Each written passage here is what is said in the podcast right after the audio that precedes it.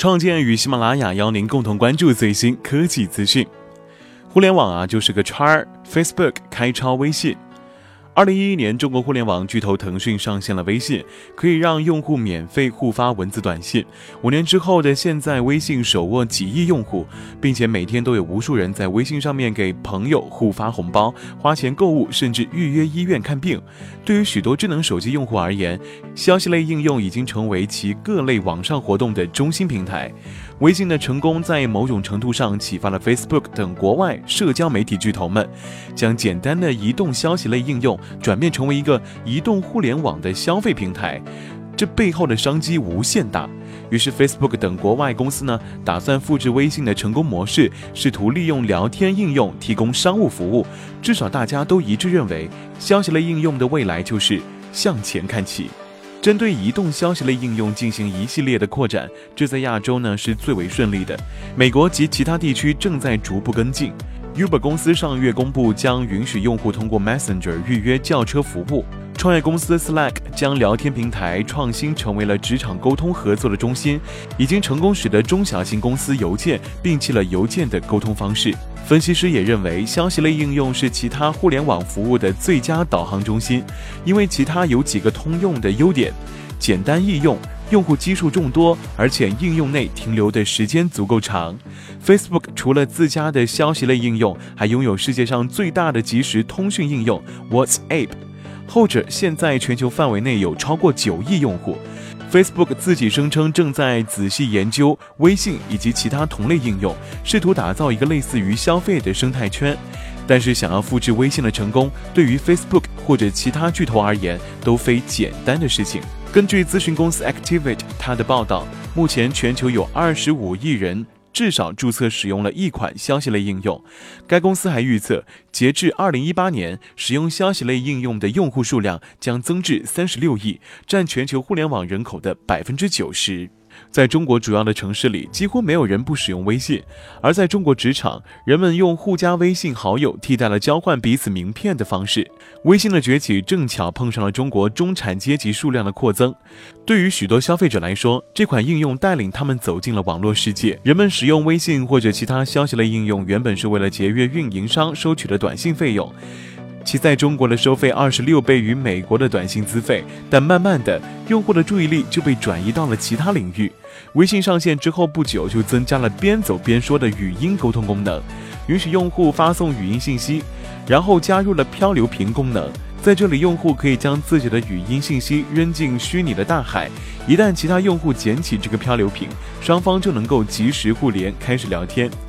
二零一三年呢，微信增加了支付功能，部分原因自然是为了帮助母公司腾讯抢占竞争对手阿里巴巴旗下支付宝的市场份额。当支付功能成熟之后，微信又顺藤摸瓜，整合了其他的公司各类消费服务，比如滴滴打车的叫车服务，以及大众点评的餐饮服务。京东商城首席执行官沈浩玉说：“消息类应用是各类服务的入口，可以是娱乐服务，也可以是其他信息类服务。目前，腾讯持有京东百分之十八的股份，所以微信同样接入了京东商城，允许用户通过微信直达京东进行消费购物。微信最受欢迎的功能呢，就是好友之间互发微信红包了。中国农历新年传统红包的互联网线上版本。”微信于二零一四年农历新年开始面向用户推广红包功能，但现在用户已经不仅仅只有新年才使用微信红包了，随时随地的都在有人在用这个功能。举个例子，有一位二十七岁的姑娘在深圳一家创业公司上班，她这几天呢给她的同事发了一个十二块钱的微信红包，因为同事帮她从附近的肯德基带了一份午餐，于是啊，她用红包代替直接还现金的方式。这位姑娘还说，每个星期都要发出好几个红包，朋友生日有时候也会用发红包来代替。除此之外呢，她还经常用微信叫外卖、买电影票，或者是叫滴滴打车。在美国这类短信相当便宜的国家或地区，消息类应用并没有那么深入人心。加拿大 Kiki Messenger 公司的首席执行官泰德·利文斯顿表示，西方国家没有类似微信的例子。该公司于2009年上线了消息类应用 Kiki。两年之后呢，Kiki 开发权限，允许用户将其他应用服务与 Kiki 互联，但是用户无法下载其他应用，于是开发者失去了维护各自服务的兴趣。Facebook 在消息类应用可谓是压了重注。二零一四年，Facebook 狂甩两百二十亿美元收购了 WhatsApp。然后呢？为了提高 Messenger 的占有率，强制要求用户必须在移动端下载应用之后，才能发出 Facebook 站内的消息短信。去年三月，Facebook 公布有超过四十款图片或视频类应用已经专门接入 Messenger 内部入口。Facebook 公布有超过四十款图片或视频类应用已经专门接入 Messenger 内部入口。截止现在呢，Messenger 已经接入了超过七百款应用。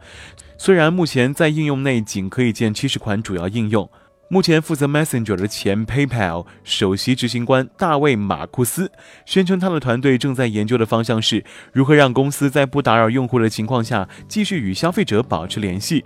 但大多数美国人依然不习惯将与朋友和家人进行即时通讯的消息类应用转做其他用途。荷兰航空 KLM 将可以通过 Messenger 进行选座和值机。